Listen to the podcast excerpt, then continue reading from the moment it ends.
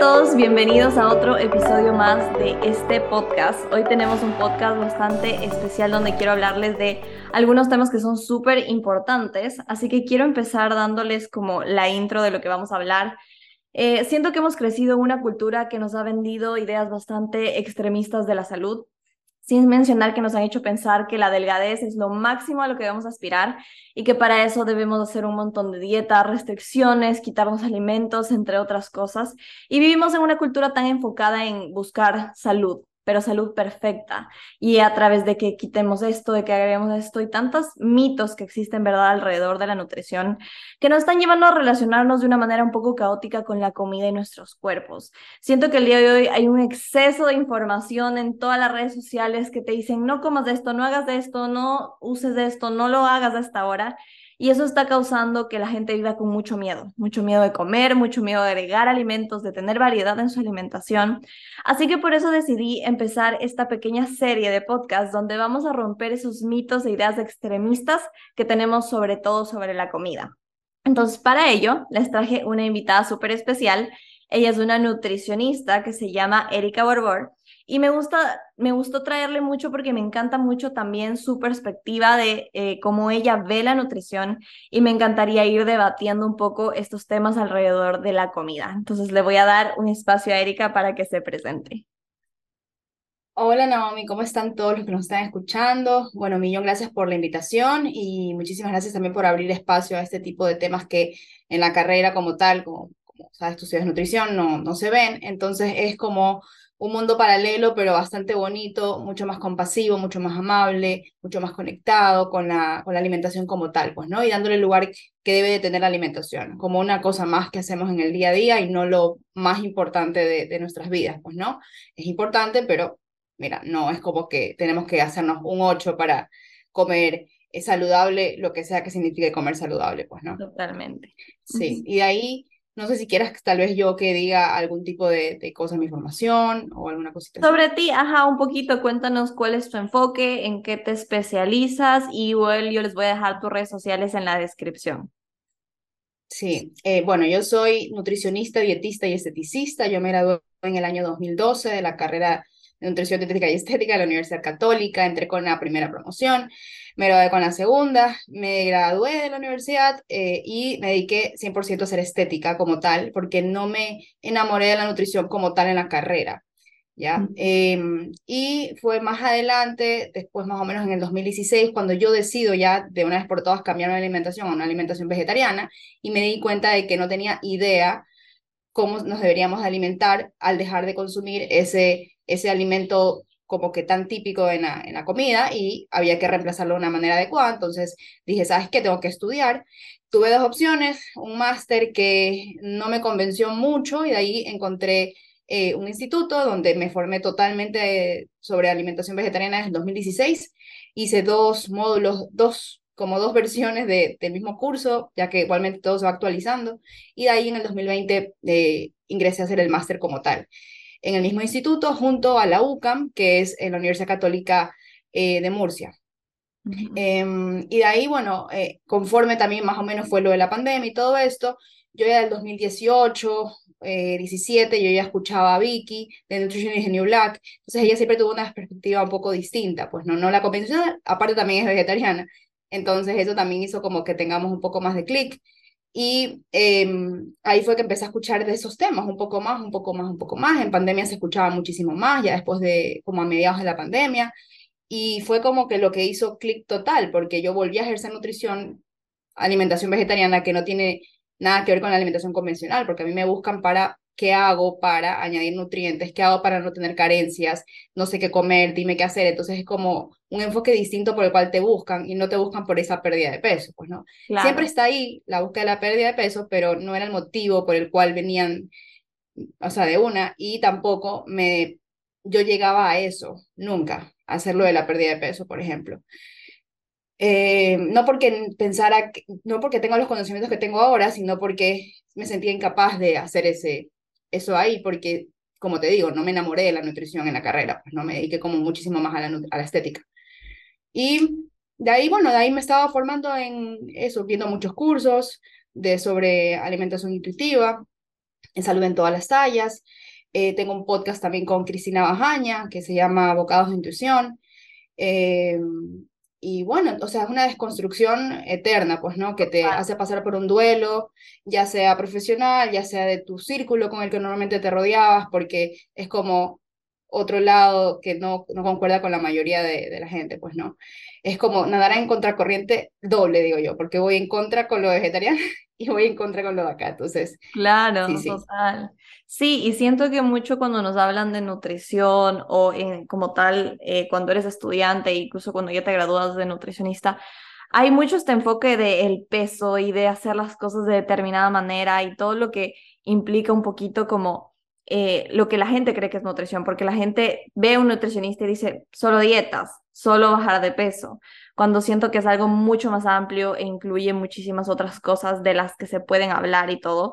Y justamente por eso creo que hay tanta eh, desinformación con respecto a temas de nutrición, con respecto a temas de la comida. Así que qué lindo que igual hayas pasado ese proceso de desconstrucción y pasarte a este enfoque como mucho más compasivo. Eh, entonces, bueno, hoy quería hablar un poquito más. Eh, yo les puse una cajita de preguntas, me acuerdo de mis historias, sobre los alimentos a los cuales les podemos tener miedo. Y siento que constantemente cuando hablamos de nutrición nos, nos dicen, no comas esto, no hagas esto, y eso causa mucho temor. Entonces hoy quiero que hablemos del grupo de alimentos que más temor suele causar con respecto a la nutrición y son los carbohidratos. Y existen un montón de mitos al respecto. Así que quiero empezar hablando un poquito eh, de el típico mito que se escucha muchísimo y que por lo menos por hoy sé que ya se está desmintiendo mucho, pero vale la pena hablarlo y es el típico no se comen carbohidratos en la noche o en la tarde, frutas no se deben comer después de las 5 pm. Entonces hablemos un poquito de este mito de acá. Bueno, em, normalmente también este enfoque se da porque se cree que o se nos forma desde esa mentalidad qué decirle al paciente qué no comer, o sea, desde la restricción, ¿ya? Siempre es desde qué no como, qué no debo de comer. Entonces, desde esa mentalidad se empiezan a crear un sinnúmero de reglas que pueden ser tanto de grupos de alimentos como de macros, por ejemplo, en este caso carbohidratos, puede también ser de tiempo, como por ejemplo hasta ahora, qué hora, hasta qué hora, en qué tiempo, en qué ventana puedo comer tal, tal y tal alimento si se cierra esa ventana ya no puedo seguir, entonces ahí va la ventana de tiempo. Entonces, eh, y también es la, la otra restricción de cantidad. Entonces es como que calidad, cantidad y tiempo. Esas son como que las cosas que normalmente están restringidas los alimentos cuando se habla de nutrición. Y eso los, los profesionales de la salud, los nutricionistas, eh, siguen mandando tablas de intercambios, siguen mandando cantidades, mandan a pesar, mandan a medir eh, y siguen, siguen dando estos consejos, eh, aunque como dices, ya no tanto, porque son los mitos que normalmente se tienen que desmentir, pues, ¿no? Que sí puedes comer después de tal hora, eso también tiene que ver con respetar tu hambre, por ejemplo, ese es uno de los principios de la alimentación intuitiva. Em, de ahí también este, el de los carbohidratos, bueno, se sabe que los carbohidratos son uno de los nutrientes que más energía nos van a dar de manera rápida. Entonces no es que hay que evitarlos. Si tienes alguna condición de salud, como por ejemplo diabetes, resistencia a la insulina, alguna condición donde tal vez, mira, los carbohidratos te van a, a como que a pegar, por así decirlo, de una manera un poco más fuerte, simplemente no tienes que eliminarlos. Lo que tienes que hacer es combinarlos de una manera distinta con otros grupos de alimentos, otros macronutrientes, para que ese impacto no sea tan fuerte y listo, pero no es de que no puedes comer nunca más una torta, no puedes comer nunca más una galleta, un pan. O sea, todo esto viene de la cultura de dieta, básicamente. No sé si, si más o menos también has hablado de, de cultura de dieta y todo esto para que también entiendan un poco de dónde viene todo. Todo eso, no sé si hablaste de este tema ya. Tengo, tengo un episodio de mi podcast que lo pueden ir a buscar, donde les hablo de cómo llevar una alimentación saludable fuera de cultura de dieta y ahí les explico cómo qué es la cultura de dieta, pero en líneas generales básicamente es de este sistema de creencias que nos hace pensar que la delgadez es el, el bien máximo al que debemos llegar y que no importa cuál sea el método que usemos para llegar, eh, no importa si nos hace daño o no, tenemos que llegar ahí. Entonces, básicamente eso ha hecho que la nutrición se centre en no puedo comer esto, no puedo hacer esto. ¿Por qué? Porque buscamos solamente la delgadez, pero no necesariamente la salud. Entonces, ajá, este tipo de reglas como no se come carbohidratos en la noche o después de las 5 de la tarde, viene mucho de este tema de la delgadez y de buscar ese ideal de delgadez. Claro, igual también hay que tener en cuenta de que em, las personas que buscan la alimentación, lo que sea saludable, lo que sea considerado saludable, porque también la palabra saludable actualmente es como algo que no, no se entiende bien, porque para algunas personas el término saludable va a ser una cosa y para otros otro, de acuerdo, de acuerdo al, a la dieta en la cual estén metidos o a la corriente en la cual estén, por ejemplo, ¿no? Entonces, el tener un cuerpo normativo, que es un privilegio, el, el privilegio de la delgadez, eh, no te hace, eh, no, te, no te saca de poder ser víctima de la cultura dieta, porque eres víctima de la cultura dieta, así no persigas la delgadez. ¿Por qué? Porque la cultura dieta, como dijiste, se basa en tres cosas. Básicamente es la pérdida de peso, eh, le da mayor estatus mayor estatus a los cuerpos delgados y también pone eh, a alimentos como mejores y a otros como peores. ¿ya? Y, si y también te, te dice que si no persigues la salud, estás haciendo algo mal. Eso también viene desde el salutismo, por ejemplo, ¿no? Que nosotros somos responsables de nuestra salud y la salud no es algo estable, no es algo que nosotros llegamos a un punto A y al llegar al punto B tú ya, ya tienes salud. La salud va a cambiar a lo largo de nuestras vidas, a lo largo de nuestros días y es algo que literalmente no podemos controlar porque está determinada por más de 120 factores. Dos de ellos, uno es la comida, otro es la alimentación y bueno, un tercero es el peso, que es en lo que normalmente se centra la salud actualmente, pues no, entonces si te das cuenta lo reduccionista que es para nosotros desde los profesionales como para la población general que escuchan los mensajes de que nosotros debemos de perseguir esa salud constantemente y debemos hacer ciertas cosas para poder darle check a esa casilla de saludable, pero lo que es saludable actualmente en la sociedad no son las mejores no son las mejores eh, prácticas de autocuidado, porque no se acercan al autocuidado, porque vienen normalmente de la restricción o del miedo. Claro, totalmente. Sí, justamente estaba hablando hace poco en mis redes sociales porque había subido un pequeño post que decía como que que no se te pase la vida estando a dieta y buscando un cuerpo perfecto, entre comillas, lo cual despertó mucha gente obviamente diciendo, ay sí, mejor que no se me pase la vida con los triglicéridos altos, ver este video cuando me dio diabetes, o sea, haciendo referencia de que el tema de dejar dietas y dejar de buscar un cuerpo perfecto es un tema de descuido y responsabilidad hacia la salud. Lo cual yo decía, es totalmente lo contrario, porque no se trata de descuidarte, olvidarte, sino se trata simplemente de eh, hacerlo desde un lugar, desde compasión y amor, ¿verdad? Y eso claro. Claro, que justamente eh, si vamos a, a, enfocarnos, porque hay diferentes corrientes, pues no, la más conocida actualmente es la alimentación intuitiva, que también tiene ese sesgo de que también debes de tener esa conexión con tus señales internas y que pueden haber sido como que rotas por justamente todas las reglas alimentarias que tengas, pero hay personas que tienen, por ejemplo, neurodivergencias, por ejemplo, llámese eh, DHA o que tienen, por ejemplo, Asperger's, autismo, los, eh, o tienen un trastorno de la conducta alimentaria, están pasando por depresión, por un sinnúmero de situaciones en las cuales esas personas ven eh, como que cortadas totalmente esas señales de hambre y saciedad. Y por más de que tú apliques la alimentación intuitiva en ellos, claro, en ellos. no van a reconocerlas. ¿no? Por una persona que está hospitalizada, tal vez en una situación grave, un cáncer, por ejemplo, medicamentos específicos también interfieren con tus señales de hambre y saciedad. Entonces, em, justamente eh, la cultura de dieta o todas las reglas alimentarias que tenemos em, son una de las primeras cosas que hay que empezar como que a trabajar en, con los pacientes, pues, ¿no? Con las pacientes o con los pacientes. Y normalmente lo que se hace es que eh, en alimentación intuitiva, si nos vamos a centrar en ella, como te digo, tiene, mejor que sí sabes más, 10 principios. El último principio justamente es eh, nutrición gentil. Y por algo, de último, está la nutrición gentil, porque si no empezamos nosotros, eh, y nutrición gentil puede ser catalogada como lo que la mayoría tal vez considera alimentación saludable, por ejemplo, ¿no? Pero una nutrición gentil es básicamente también lo mismo. Y eh, antes hay un sinnúmero de cosas que hacen que tú puedas trabajar y mejorar tu relación con la comida y con el cuerpo. Entonces, si tú no mejoras la relación con la comida y con el cuerpo y le das esa neutralidad y le quitas ese, esa, esa, ese poder que tiene sobre ti ciertos alimentos que consideras prohibidos, cantidades, tiempo, como dije, ¿cómo vas a poder alimentarte de una manera gentil?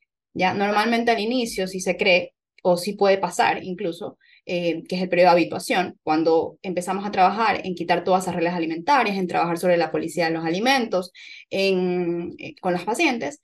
Eh, los pacientes normalmente lo que les pasa es que al inicio, en el periodo de habituación, sí tienen más compulsión por comer esos alimentos prohibidos, pero es normal, porque es algo prohibido. Cuando te prohíben cualquier cosa, te da más ganas de, de, comer esa cosa o de hacer esa cosa prohibida. Por ejemplo, cuando te vas a sacar sangre, por ejemplo, y tienes que estar en ayunas, yo he tenido que hacer ayunas, por ejemplo, de tarde, Entonces, ese lapso de tiempo en el cual tú no comes de tarde es como más hambre te da de lo que normalmente te daría si no comes y estás, por ejemplo, en la casa, pues no. Entonces, todo eso prohibido da más ganas de, entonces obviamente te da más ganas de comer. Y normalmente desde el permiso incondicional a comer, que es otro, otro, otro principio, eh, normalizas el alimento, lo neutralizas. Ya como tienes acceso a él, ya no tiene poder y no vas a tener tantas ganas de comerlo de manera desesperada. Desde la libertad vas a saber escoger entre un sinnúmero de alimentos de acuerdo a lo que tu cuerpo necesite.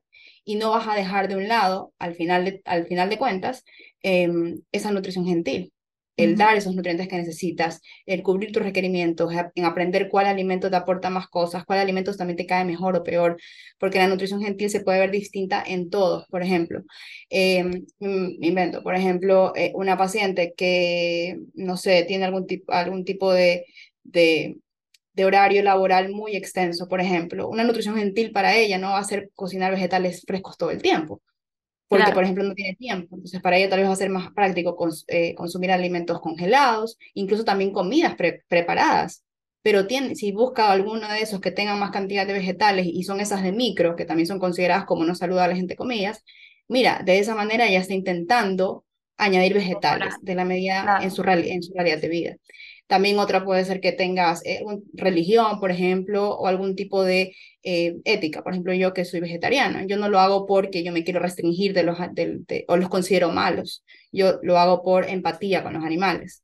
Entonces, desde el autocuidado, a mí también puedo hacerlo con ellos, pues, ¿no? Pero para eso yo también tuve que mejorar mi relación con la comida. Claro, Claro, y siento que, bueno, aquí relacionándolo mucho con el tema de, de los carbohidratos, por ejemplo, que es donde estamos viendo un poquito hoy, eh, mucha gente como que cree que una alimentación saludable es esa donde empiezas a restringirte ciertas cantidades de carbohidratos. Por ejemplo, una vez estaba en una reunión y alguien se me acercaba y me decía como que, ay, sí, son chéveres tus videos. ¿Sabes qué? Yo también estoy intentando comer saludable, estoy dejando el arroz. Y era como ese su concepto de de comer saludable, como quitar los carbohidratos. Y siento que es algo que sucede mucho porque también eh, he escuchado muchas personas que dicen que están empezando el protocolo saludable, no tienen ninguna condición médica que implique como que la necesidad de quitar un carbohidrato y sin embargo les mandan a quitarlos. Eh, o esos típicos retos que la gente se hace de como me voy a quitar el azúcar por una semana. Entonces creo que sucede justamente lo que tú dices, este proceso donde la persona empieza a ver más atractivo el alimento por el hecho de que no lo está consumiendo. Entonces todo lo que no estamos consumiendo es como que vamos a pensar más en eso, como que ponemos más la atención en justamente eso y termino comiéndome todo lo que no pude comer. Es así, ¿verdad? Claro, y de ahí viene el círculo, el círculo restrictivo. O sea, también normalmente, por ejemplo, pongamos un ejemplo que también dijiste algo de la hora hace un tiempo, por ejemplo. Normalmente no puedes comer banana después de las seis de la tarde. Ya, Ahí va una regla, pues, ¿no? Y de ahí escuchas de que no puedes comer más de una. Normalmente en nutrición se manda media banana. ¿Qué haces con otra mitad? No sé. No sé. Eh, ya, entonces ahí vas como añadiendo más reglas, más reglas, más reglas, más reglas. Y ese ciclo de restricción, va a llegar un momento en que lo vas a romper. Y dieta no significa una dieta hipocalórica, considerada como eso es dieta, o una dieta restrictiva, dieta de la sopa, dieta de la manzana, dieta de eh, jugos verdes, detox o cualquier cosa que se considere como dieta. Dieta es cualquier tipo de restricción que tengas alrededor de tu alimentación. No tiene que ser específicamente nombre y apellido o hecha, enviada o bajada de internet.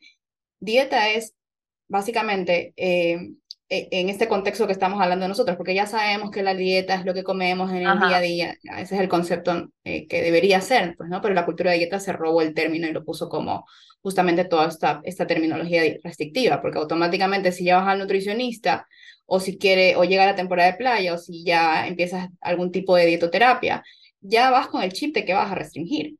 Entonces, justamente empiezan como un sinnúmero de reglas que vas poniendo una tras de otra y llega un momento en el cual eh, inevitablemente la vas a romper y eso viene justamente eh, desde el autocuidado, es algo esperable que deba de pasar, que tú rompas la dieta, porque el cuerpo va a hacer todo lo posible porque tú dejes de restringirte y em, eh, vuelvas a comer. Y normalmente cuando se tiene un periodo de restricción muy grande, te va a dar justamente el atracón, que eso normalmente también son, por ejemplo, los cheat meals o cheat days o días libres o comidas trampa.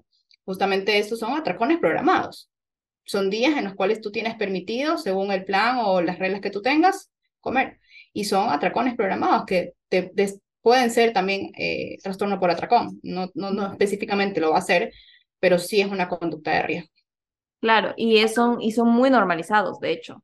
Como un cheat day, un cheat meal es algo que se ve normalizado, como que la gente lo acepta sin darse cuenta que puede ser una conducta de riesgo, que justamente se está dando porque te estás restringiendo ese alimento que tu cuerpo necesita. Estamos hablando de los carbohidratos, justamente como tú decías al inicio, son la fuente principal de energía de nuestro cuerpo. Entonces, sin esta fuente de energía principal, el cuerpo obviamente va a sentir que está bajo un peligro porque no estamos consumiendo justamente esa fuente de energía que necesitamos y, vamos, y nos va a llevar a romper la dieta. O sea, nadie puede vivir su vida, o por lo menos la mayoría de personas no pueden vivir su vida a base de una serie de reglas en su alimentación, porque no es sostenible. Digamos que vives un duelo, que pasa algo en tu vida inesperado, que tuviste un problema y no pudiste sostener esas reglas que te pusiste entonces ahí es donde viene el fallé y el me culpo por esto y el me siento mal por el tema, ¿verdad? Claro, pero en realidad justamente estar en sintonía con esas sensaciones que nos brinda nuestro cuerpo es una herramienta poderosísima que nos da nuestro cuerpo y viene desde el autocuidado, aunque lo querramos ver como algo negativo que nos está haciendo romper algo, pero justamente viene del autocuidado. Tu cuerpo justamente no sabe que tú estás intentando encajar en un estándar de belleza, que estás intentando encajar en ese estándar de salud actual que tenemos en la actualidad. Él simplemente se está intentando defender y responder a lo que tu cuerpo está necesitando. Y normalmente cuando tienes una restricción eh, fuerte de cualquier tipo de alimentos, en este caso estamos hablando de los carbohidratos, es esperable que tu cuerpo te pida justamente esos alimentos que ya recuerda que le dan más energía. ¿Y cuáles son los, los carbohidratos rápidos? Que son justamente los carbohidratos refinados. Esos son los que el cuerpo les va a dar energía rápida y tu cuerpo ya comió en algún momento eh, carbohidratos refinados y sabe que esos alimentos refinados, ya sea algún cake, alguna galleta, algún pan, cualquier tipo de carbohidrato refinado, ya sabe que ese alimento es el que le va a dar energía más rápido. Entonces, por eso también es que te los pide más. Claro, porque está faltando justamente esa energía. Y en el ámbito, por ejemplo, ¿qué pasa si alguien, hablamos de todo este tema de restricción, ¿verdad? Y generalmente surgen estas, estas aseveraciones que hace la gente. Entonces, ¿qué les diríamos en este caso si alguien me dice, no, es que a mí me dijeron que el azúcar es un veneno y es adictiva? ¿Cómo responderíamos ante eso? O sea, primero hay que hacer, hay que también intentar abarcar eh, de una manera muy compasiva y entender que también no todo el mundo está listo para cambiar de mentalidad y tampoco es tu responsabilidad hacer cambiar a todo el mundo de la mentalidad que tiene, la mentalidad de dieta. Eh, y ser muy compasiva porque como hay tanta información de este tipo en redes sociales, ya, eh, y, e incluso también vienen de los profesionales de la salud, que eh, también somos, nosotros el 70% tenemos ortorexia, por ejemplo, de los nutricionistas estudiantes de nutrición, ha habido estudios, pues, ¿no? Ortorexia es la obsesión por comer saludable. Eh, y están tan normalizadas y también es nuestra profesión que obviamente vamos a ser súper víctimas de la cultura de dieta. Entonces también como tenemos que enviar normalmente estos mensajes saludables, entre comillas, em, nosotros vamos a promover todo este tipo de conductas porque desde el salutismo y desde el nutricionismo el azúcar es considerado algo malo. Por, la, por, la, nutrición actualmente, es el, el demonio, pues no en su tiempo fueron las grasas y todo se hizo light, por ejemplo, ¿ya? Eh, todo va cambiando. Entonces, eh, de una manera muy compasiva y, e intentarle dar diferentes herramientas, eh, se puede trabajar con la paciente, pero no hay una respuesta única para, para ese caso, porque hay que ver de dónde viene esa creencia, qué tan arraigada está la creencia, qué está haciendo para reemplazar ese dulce que está comiendo, por ejemplo. Em, o sea, en realidad es como, se debe trabajar justamente en, en todas las reglas alimentarias que tenga, el, que tenga el paciente. Entonces, también hay diferentes eh, ejercicios que se pueden hacer con, con las personas en las cuales se, se les va a dar herramientas, pero decirles que no hay un solo, o sea, por ejemplo, los, 120 determinantes de salud, que la alimentación no, es el, no va a determinar tu salud, que es casi imposible que una cucharada de azúcar te vaya a matar, no es veneno, es un alimento más, es la caña de azúcar, también es una planta, o sea, ¿ya? Em, eso, es como intentarles dar herramientas, tal vez decirles, eh, porque también hay este mensaje que envían, por ejemplo, de las cantidades, por ejemplo, de que sí, puedes comer azúcar, pero en tal cantidad, en tal cantidad, por ejemplo. Entonces, ahí también es otra regla más, por ejemplo. Entonces, no sé, más o menos si como que me voy, me voy por la tangente, así. Básicamente creo que tiene mucho que ver con las creencias de las personas, como tú decías, como que muchas de estas ideas de que no se come esto a tal hora, de que no se debe mezclar esto, de que el azúcar es un veneno, son eso, son creencias que las personas han adoptado de lo que constantemente está diciendo la cultura de la dieta que no se debe hacer, que no debemos comer y que no debemos transitar. Y creo que me parece como súper, súper, eh, no sé, como revelador esa parte que dijiste que sí, que nuestra tarea no es transformarle a la gente todo el pensamiento de dieta. O sea, no todo el mundo está listo para recibir la información de que comer azúcar no te va a matar realmente, como muchas veces nos han hecho pensar. Eh, porque cuando Erika más que nada habla del reduccionismo, del nutricionismo, habla de que reduces la nutrición a un solo componente. Es como, eh, el azúcar te mata, como básicamente dicen. Y como ella misma decía, en la, en, la época, no me acuerdo, 1900 qué, fueron las grasas. Como que las grasas se eh, tenían que sobre todo las saturadas. Y hubo todo un boom de que había que quitar las grasas. Y por épocas hay estos booms donde se, se satanizan ciertos alimentos, pero viene mucho de estas creencias de la cultura de dieta, más no de una realidad de lo que significa la nutrición. Si en un contexto de una dieta, por ejemplo, de lo que a esa persona representa equilibrada y compasiva, porque depende de cada persona, como decía Erika. Si en ese contexto la persona se come una galleta, pero igual está comiendo vegetales, pero igual está comiendo la cantidad que su cuerpo necesita, realmente ese azúcar de esa galleta va a tener el impacto gigante en su salud. Y es verlo desde ese lugar, desde qué impacto realmente tiene la comida. E incluso si no está comiendo vegetales, no pasaría nada tampoco. Claro, y no pasaría nada. O sea, hay que trabajar, es un trabajo muy de fondo, no es tan reduccionista como lo pone, por ejemplo, el nutricionismo, que justamente este sistema de creencias. Eh, el nutricionismo básicamente es eso, lo que nos, dice qué comer y qué no. Y también el nutricionismo no eh, considera justamente el placer por comer y que los alimentos tienen una identidad mucho más allá de solamente reducirlos a una suma de sus partes y nutrientes. Ya, la, el comer también es placer y el comer también tiene em, una característica social, familiar, cultural y también viene de los privilegios que tenga cada persona. ¿no? Entonces el comer saludable y la salud es prácticamente inalcanzable para la mayoría de la población. Claro. Justamente por eso. Claro, porque nos venden, o sea, y eso justamente lo estaba viendo hasta ahora, o sea, incluso muchas veces este comer saludable representa o es parte de un sistema que es un poco clasista, por el hecho de que lo que la gente te vende como comer saludable es esta persona que va, tiene acceso a ir a un gimnasio siempre y puede comprar, disque esas cosas como salmón y todas estas cosas súper exóticas, y si es que no, los, no haces así, entonces no eres saludable.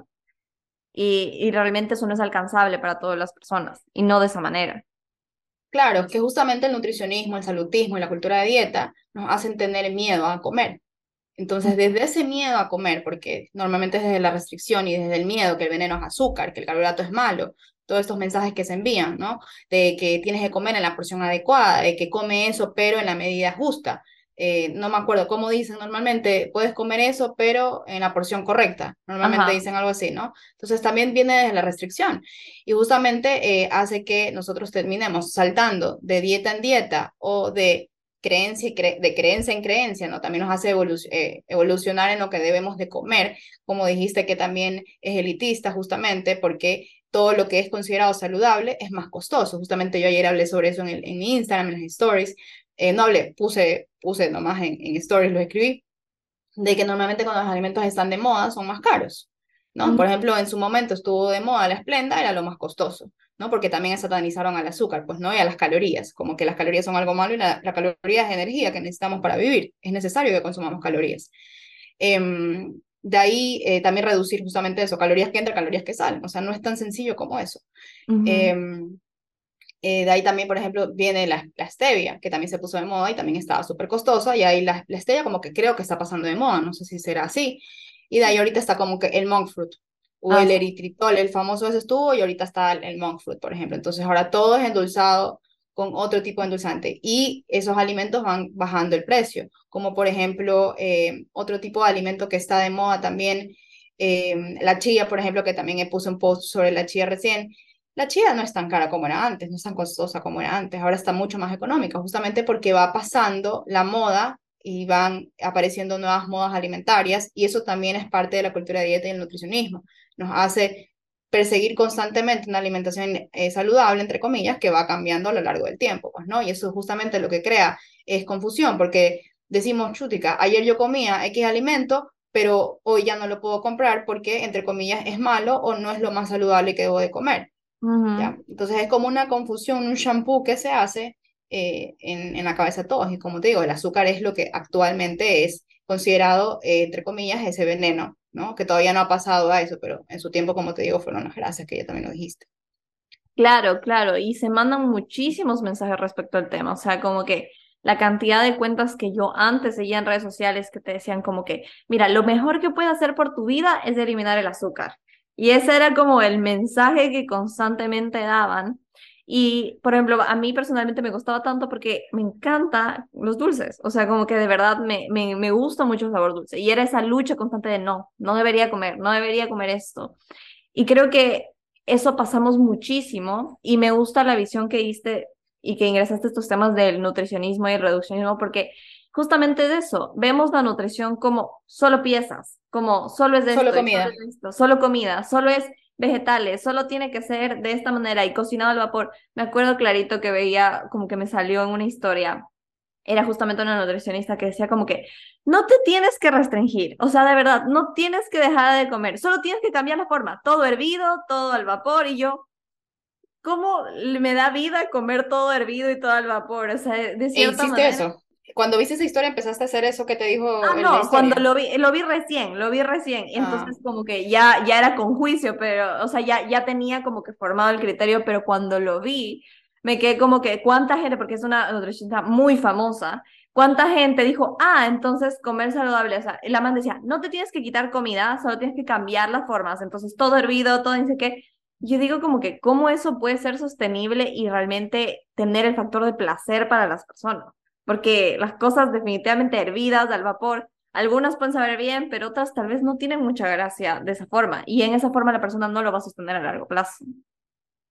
No, aparte eh, puede ser muy rico, pero también cuando te lo pones desde, la, desde esa regla o esa imposición, justamente es cuando se empieza a desconectar justamente con, con el placer al comer, porque se convierte en una regla. Y también hay muchas cosas que la van a condicionar, el clima, por ejemplo, si está, hay, hay días en los cuales, hay semanas donde va más ganas de comer vegetales, otras semanas donde no te da más ganas de comer eh, vegetales y te da más ganas de comer carbohidratos. También en las mujeres o en el género femenino eh, tenemos nosotros el ciclo, pues, ¿no? De, hormonal, entonces eso ahí también hace que nosotras tengamos diferentes, este, eh, apetencias a lo largo del, del mes, pues, ¿no? Y es necesario porque el cuerpo necesita diferentes tipos de energía o eh, también diferentes eh, molestias digestivas también que se pueden sentir, pues, ¿no? Eh, sí, o sea, yo, yo te juro que ahorita estoy como, como súper quemada, súper quemada de todo, súper quemada. Me cuesta muchísimo crear contenido, me cuesta muchísimo hacer todo, o sea, de, en relación a la nutrición. Creo que, yo creo que esto es parte del duelo, de, tal vez lo estoy pasando, pues, ¿no? Porque, porque sí, es como un, una pesadez de lo, que, de lo que normalmente se repite y se repite y se repite y se repite de nutrición a cada rato, a cada rato, y todo es reglas y todo se reduce a, la comida y al nutriente, al, al, carbohidrato, a la proteína, a la grasa, a la cantidad, a qué sí, qué no y no se ve netamente lo que está detrás de, del comer, pues, ¿no? Que hay diferentes tipos de hambre, que no solamente está el hambre fisiológica, también está el hambre, obviamente, el emocional, que es la que se contrapone normalmente con el hambre fisiológica. También tenemos diferentes tipos de hambre, que son, por ejemplo, el hambre hedónica, que tiene que ver con el aspecto social, cultural, eh, olfativo, visual, que también eh, interfieren con nuestra apetencia en el día a día. También está el hambre práctica, que también podemos nosotros aplicar. Entonces, entender de que de todas esas cosas creo que son mucho más importantes, entender de que a todos los tipos de hambre se las respeta, a todos los tipos de hambre se las responde eh, y no se las distrae ni se las deja de, de responder, pues, ¿no? Porque eso justamente te aleja de eh, el llegar a esa, esa alimentación eh, desde el autocuidado, pues, ¿no? Ajá, más compasiva. Claro, y siento que como como empezamos a ver la comida como esto sí, esto no, y todas estas partes que, ajá, yo también a veces como que se hace tan difícil porque uno sigue predicando como la alimentación compasiva y de la nada ves y un montón de videos de gente diciendo, no comas esto y no hagas esto y te doy la receta para esto y es como súper denso realmente lo sí, que... como que Instagram, Instagram no entiende el mensaje de nutrición que nosotros damos, a pesar de que, por ejemplo, yo tengo bloqueado los, los para que no me salga publicidad o información de dietas, de, de keto y todas estas cosas que están alrededor de la alimentación, de todo fitness, bloqueé todito, pero como que Instagram no entiende de que nosotras estamos en otra como onda. que en otra onda y, ellos piensan que es lo mismo, que es nutrición, y peor, nutricionista, pues entonces, ah, dale, mándale cosas de, de dietas, pues no. Sí, sí, y es súper fuerte porque es, está tan concentrado en el mensaje como en la población como tal.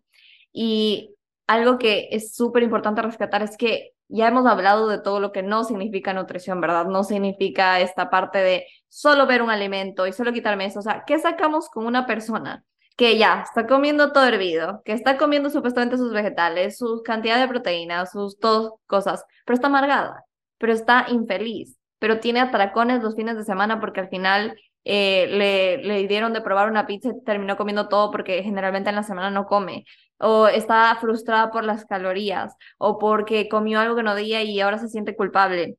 Eso realmente significaría nutrición y es lo que a veces no vemos, ¿verdad? Detrás. Y siento que más allá, la nutrición no es algo que es general para todos. Creo que en cada uno se adapta a cada persona, a lo que puede hacer, a lo que puede lograr, a lo que puede darse a sí mismo y que venga desde la palabra que tú dijiste, autocuidado. Que el autocuidado para cada uno es diferente. La manera en la que yo me cuido y mis necesidades es una y la manera en la que tú te puedes cuidar y tus necesidades es otra, pero nos estamos cuidando. Ajá. Y se ve desde ese lugar. Sí, justo eh, es súper difícil porque primero tenemos que nosotras también trabajar en nuestra relación con la comida y en todas estas reglas alimentarias que nosotros también tenemos autoimpuestas para nosotros también poder dar ese mensaje al resto, ¿no? También nosotros tenemos un constante, una constante de construcción, una constante eh, aprender, entender cómo es y va a cambiar tu alimentación a lo largo de, tu, de tus días y de tu vida, porque que no es una constante. Van a haber años donde me dan ganas de comer todo el tiempo pancakes y actualmente, mira, no me da tantas ganas de comer pancakes, pues no. Hubieron épocas en las cuales yo tuve ortorexia, que es la opción por comer saludable, yo tuve ortorexia. Entonces, en esa época donde yo era de la que iba al supermercado y hacía todo lo que hacen las nutricionistas ahorita y, y que sé que el azúcar es veneno, lectura de etiquetas, ya tenía aceite refinado, ya no lo compraba, ya no lo recomendaba, eh, súper, súper extrema, súper restrictiva. Eh, estaba metida literalmente en un infierno, entonces justamente también yo tuve que trabajar en eso y romper la restricción, no solamente mental, el de construir mental, el, reconstruir, el de construir y saber que, mira, tú sí puedes comer después de las 6 de la tarde un guineo y te lo puedes comer entero. Ya, esa es una, algo que tú estás entendiendo y lo internalizas y dices, sí, sí puedo, pero lo que debes de hacer es también eh, hacerlo de manera mental, física y mental. Es decir, hacerlo verdaderamente, porque si también estás comiendo y estás comiendo con culpa, hay que también trabajar en esa culpa mental que tienes, porque el hambre se la responde de manera física y de manera mental también, porque si tú dices, a mí me encantan los dulces, pero vas y comes el dulce hoy día, mañana y pasado, pero tú el tercer día o el segundo día, tú dices, chutica, pero ya comí ayer y antes de ayer, porque estoy volviendo a comer. ¿no? Y eso también es parte justamente de la habituación al quitarle ese valor moral a esa comida y al inicio te va a dar más ganas de comer o simplemente te da más ganas de comer porque sí, porque necesitas y ese dulce o ese alimento es la forma en la cual estás atravesando un momento. ¿ya? Lo que debe de ser es que no debe ser la comida tu única herramienta para atravesar las emociones, no debes de quitarla, debe estar ahí, la mantienes y añades otras técnicas de autocuidado aparte. Salir a pasear con tu perro, ver una película, conversar con una amiga, ir a tomarte un café, prepararte una comida rica que te guste, em, o sea, descansar, dormir más temprano, em, no sé, irte a dar un masaje, yo qué sé, cosas que desde, desde, tu, desde tu realidad y desde tus privilegios puedas, puedas hacer. ¿no? Sí, creo que aquí es súper importante también recalcar la palabra habituación para los que no saben, como que tal vez si tú has estado en un proceso de dietas de mucho tiempo, ¿verdad? Y te has restringido por mucho tiempo y estás en esa constante eh, y dejas las dietas, ¿verdad? Dejas de hacer dieta y empiezas a unirte a esta alimentación un poco más compasiva desde el autocuidado. Puede pasar justamente lo que decía Erika, que eh, te empiece a dar ganas de comer todo lo que no has comido en todo ese tiempo y, que realmente termines comiendo mucho más. Y esto no es negativo, porque a veces asociamos como comer más negativo. Esto no es negativo porque te estás recuperando de un periodo de restricción. Hace poco estaba escuchando un podcast justamente de Raquel Lobaton, y ella decía, y ella decía como que, claro, si es que todo, todo una semana pasaste tomando agua de un sorbete chiquitito, ya, y no podías tomar más agua, como que solo lo poquito que podías del sorbete, y el fin de semana te das permiso, o sea, como que tienes acceso a, tomar todo el agua. No vas a tomar sorbito, sorbito, poquito, poquito, porque no pudiste tomar en toda la semana. Probablemente te lances todo el garrafón encima porque no habías podido tomar agua. Y ese es justo el proceso de habituación. Pero después de eso, te vas regulando a lo que tú sientas que es lo que necesitas. Ajá, que no necesariamente tiene que ser las porciones de alguien más. Que nuestro plato nunca se tiene que ver como el de alguien más o nuestra hambre tampoco y nunca se va a ver igual. Justamente si ustedes quieren hacer el proceso de habituación, el proceso de habituación se hace de una manera específica. Eh, o sea, si te da como que una guía, te podemos dar una guía. Por ejemplo, normalmente es primero eh, anotar las reglas alimentarias que tengas, ese es el primer paso. También puedes trabajar en la policía de alimentos, que también es anotar todos esos alimentos prohibidos y todas las reglas que tengas. Desde todos los alimentos prohibidos que tienes, empiezas a coger de la lista algún alimento prohibido. Por ejemplo, yo el primer alimento prohibido que cogí fue fueron las Oreo. De ahí ya el jugo de naranja, el jugo de naranja con azúcar, los jugos con azúcar. Empecé a poner diferentes reglas, a mezclarlas para irlas rebasando. Entonces, primero es comprar el alimento o prepararte el alimento, comerlo y normalizarlo. Y es muy importante que a la vez de que empieces a normalizar el alimento y lo vas a empezar a comer, tal vez al inicio te vas a comer todas las Oreo del paquete entero, después ya te vas a comer cuatro, después te vas a comer una y después te vas a olvidar que el paquete de Oreos está ahí, porque lo normalizas el alimento. ¿ya? Ese es el, el, el fin que vas a llegar. No te puedo dar un tiempo de tres días, una semana, un mes, no, eso depende de, muchas, de, de acuerdo a la restricción que has tenido antes. Pero algo muy importante alrededor de ese ejercicio, esos ejercicios que vayas haciendo con diferentes alimentos, es ir anotando las sensaciones, los pensamientos antes, durante y después de que estás comiendo para que entiendas también. ¿Te acuerdas que hace un rato yo te pregunté, y desde que la chica te dijo los alimentos hervidos, tú empezaste a comer hervido? Porque es algo que normalmente hago mucho, porque también hay que encontrar de dónde viene ese pensamiento. Un comentario sobre los brazos que te hizo una persona, ya tú empezaste a tener inseguridad de tus brazos y antes nunca te habías dado cuenta. Alguien que te hizo un comentario, viste algo en internet que habló de un alimento o algún tipo de regla alimentaria y te lo instauraste. Entonces también como que llegar a la raíz es importante, pues, ¿no? ¿De dónde vino? O es algo que deberíamos intentar. Si se puede, chévere. Y si no, bueno, igual estás trabajando en tus reglas alimentarias, pues, ¿no? Em, y justamente de ahí también los pensamientos de la policía alimentaria, que la policía alimentaria justamente son esas, esas voces o esos pensamientos que te vienen desde... Y son esas voces que justamente donde tú lo escuchaste y no te acuerdas de dónde lo escuchaste, pero esa es la policía alimentaria.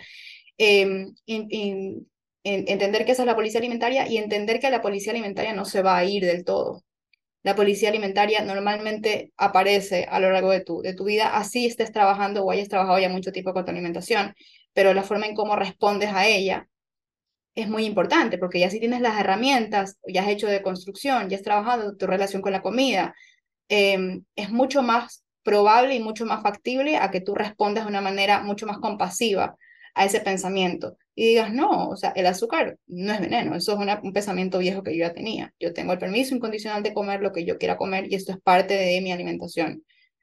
Y ya, entonces ya después, desde, desde la libertad alimentaria justamente, es que tú empiezas a buscar otro tipo de alimentos. No vas a pasar comiendo Oreos, hamburguesas, como decías de Raquel, que dice que no tomas agua. Es casi imposible que una persona viva comiendo hamburguesas, viva comiendo papitas.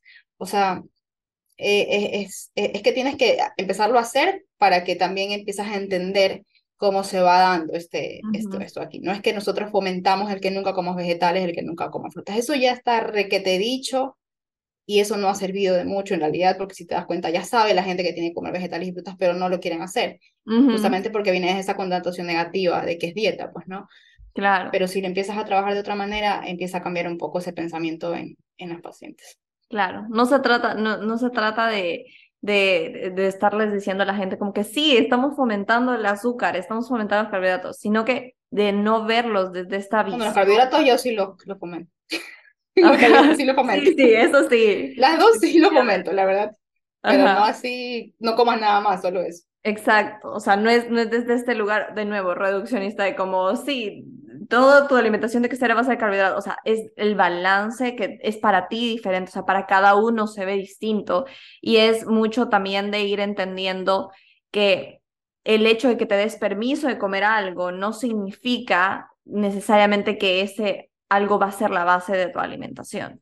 Entonces, cuando estás haciendo ese proceso de habituación, estás haciendo ese proceso de ir rompiendo reglas y ir haciendo las paces contigo en el proceso, pero no, no estamos diciendo que te descuidas, de que te dejas atrás. Estás haciendo un proceso de ir a, de llegar a paz con, a la paz contigo misma, porque qué persona realmente saludable si está peleada con la comida, que es la fuente, o sea, que es con lo que más se relaciona la vida, porque qué ser humano no no vive sin comer, o sea, como que todos comemos. Pero si tu relación con la comida es caótica, desde ahí ya hay un tema complicado porque te estás relacionando de una manera complicada con una de las cosas que tienes presentes todos los días de tu vida. Entonces, desde este enfoque, no, no es un enfoque donde se está olvidando de la salud, donde se está fomentando malos hábitos, es un enfoque donde estamos fomentando que lo hagas desde la compasión, desde el respeto y desde entender que nada es tan reduccionista como nos han vendido, nada es tan un solo componente, un solo carbohidrato, una sola azúcar, es realmente lo que haces en general para cuidar de ti. Claro, justamente eh, la nutrición gentil es uno, o sea, la nutrición como tal es uno de los pilares más bonitos para nosotros poder demostrarnos el autocuidado en el día a día, porque es algo que nosotras o nosotros, nosotras mismas, normalmente vamos a poder hacer eh, todo el tiempo si tenemos el privilegio de acceso a alimentarios y poder escoger desde la libertad lo que queremos comer. Entonces, la podemos hacer eh, una alimentación mucho más completa, mucho más variada, mucho más densa en nutrientes cuando no sea posible, eh, en la medida de lo posible justamente desde el autocuidado, desde la neutralidad alimentaria. El que donde comer vegetales no signifique portarme bien y donde comer chocolate signifique eh, portarte mal. Justamente es descubrir otra cosa, descubrir qué te cae bien, qué te cae mal digestivamente, por ejemplo, qué te gusta y qué no. Tal vez habrá un alimento prohibido donde tú te mueras de ganas de comerlo y cuando lo vuelves a probar, porque justamente fue desde la restricción, no te guste. O incluso puede ser un alimento, un alimento que le cojas, le cojas como aversión por justamente haberlo comido tanto en las dietas. Como por ejemplo, yo no comía zanahorias crudas con humus, porque como que eso siempre mía, porque yo no podía comer ni siquiera, o sea, yo no me permitía comer ni siquiera salmas, porque no era maíz. O sea, a ese punto de extremismo llegué yo en, en, mi época más, más grave, o sea, más fuerte de la ortorexia, pues, ¿no? Y nadie me decía nada, porque primero era nutricionista nadie hablaba sobre estos temas y todo lo que yo hacía era aplaudido, pues no era como la fuerza de voluntad. Eh, o sea, mi familia igual sí se daba cuenta que algo, algo yo estaba bien extrema, pero como nadie sabía nada de estos temas, nadie me, me podía en ese tiempo ayudar, pues, ¿no? Entonces, bueno, justamente entender también eh, cuáles son tus requerimientos y que esos requerimientos van a cambiar a lo largo del día a día, siempre responder a cuando tengas hambre. Esa es una de, las de las herramientas más poderosas para poder eh, reconectar con tu conciencia interoceptiva, que son esas señales que nos manda el cuerpo y nos dice, tengo ganas de ir a hacer pis, tengo ganas de tomar agua, tengo ganas eh, eh, de, tomar un respiro más fuerte cuando salgo de, de, la, de hacerme un chapuzón en el agua. Son todas esas señales que nuestro cuerpo nos envía desde el autocuidado y el comer siempre va a ser desde el autocuidado, porque tu cuerpo te lo está pidiendo por algo. ¿ya? De ahí también puede ser justamente esto, buscar qué otros alimentos puedo sumar, cómo puedo hacer mi alimentación más variada, más rica, que tenga diferentes también eh, texturas, por ejemplo, sabores, ¿ya? Eh, entender justamente eso, de que no hay una manera correcta o incorrecta de comer y que la alimentación respetuosa, eh, conectada, consciente, intuitiva, desde el autocuidado, como le quieras tú llamar, va a lucir diferente en todas, en todos y en todas. Entonces, lo que tú comes de manera, lo que tú consideras desde, la, desde tu autocuidado va a ser diferente a lo mío así nosotras compartamos la misma, la misma visión, pero tu camino es distinto al mío. Entonces, justamente entender de que esa nutrición gentil tampoco debe ser, si eres profesional de salud, algo que tú debas de decirle, no, porque yo, eh, me está pasando lo, esto a mí, tú tengo que hacerlo. Lo mismo. Tú también tienes que hacerlo, pues no. Em, bueno, eso. Creo que se trata mucho de, de, volver a cuestionarnos, ¿verdad? El concepto que nos dijeron que era nutrición y lo que realmente significa y lo que ahora Erika le señaló, que es más o menos lo que se basa en una nutrición gentil, que viene una perspectiva totalmente diferente. Algo que definitivamente es cierto es que a veces creemos que, o sea, la, nutrición se basa mucho en, es que hay esta pandemia de enfermedades y gente enfermándose por malos hábitos. Y yo veo, por otro lado, gente en mis videos que comenta y todo esto, tanta gente sufriendo por el tema de la comida, sufriendo por las restricciones, sufriendo por la culpa por comer. Y eso nadie visibiliza. Nadie nos dice que también hay tanta gente sufriendo y que los trastornos de la conducta alimentaria han aumentado tanto en los años y es justamente por ese enfoque tan reduccionista que hemos tenido de la nutrición. Entonces, un enfoque más gentil, más compasivo, realmente es aquel enfoque que nos va a llevar a cuidarnos, a nutrirnos, no solo físicamente, sino también emocionalmente y mentalmente. Y son cosas que también tenemos que tener en cuenta, porque todo esto también importa, ¿verdad? Y no desde la perfección, no es como que tengo que ser perfecta mental, física, no, sino desde la acción imperfecta y el autocuidado, que creo que es lo más importante. Sí, justamente. Erika, ¿qué le dirías tú a tu yo de hace 10 años atrás? ¿Qué consejo le darías? Que te va a encantar la nutrición, que vas a ayudar desde las ramas que te, la rama que te gustaba, que era la nutrición vegetariana, que vas a ser vegetariana y vas a mejorar tu relación con la comida. Que el comer es algo, algo bonito, la verdad, sí. No es algo con lo cual pelearnos, ¿verdad? Sí, sí, que no es tan complicado y te vas a poder dedicar justamente a, a eso, a, a, ayudar a otras personas a encontrar esa paz alrededor de la comida. Y como te dije al inicio, que la comida sea algo más que debas hacer durante el día, algo más que te traiga placer, algo más que cubra y que cumpla ese requerimiento de energía que te está pidiendo tu cuerpo y ese placer, porque la comida es rica. Entonces, mira, buena hora que también lo podemos disfrutar cuando comemos. Em, justamente desde, desde ahí es como que empieza eh, verdaderamente para mí la, la alimentación eh, mucho más conectada, mucho más gentil, verdaderamente, sí. Claro, totalmente. Listo, Erika, muchísimas gracias por compartirnos toda esta información. Sé que va a ser de muchísima ayuda a la gente para seguir cambiando, desafiando esas creencias para los que estén listos y dispuestos a abrirse a esta información, ¿verdad? Em, y eso, gracias por tu trabajo también.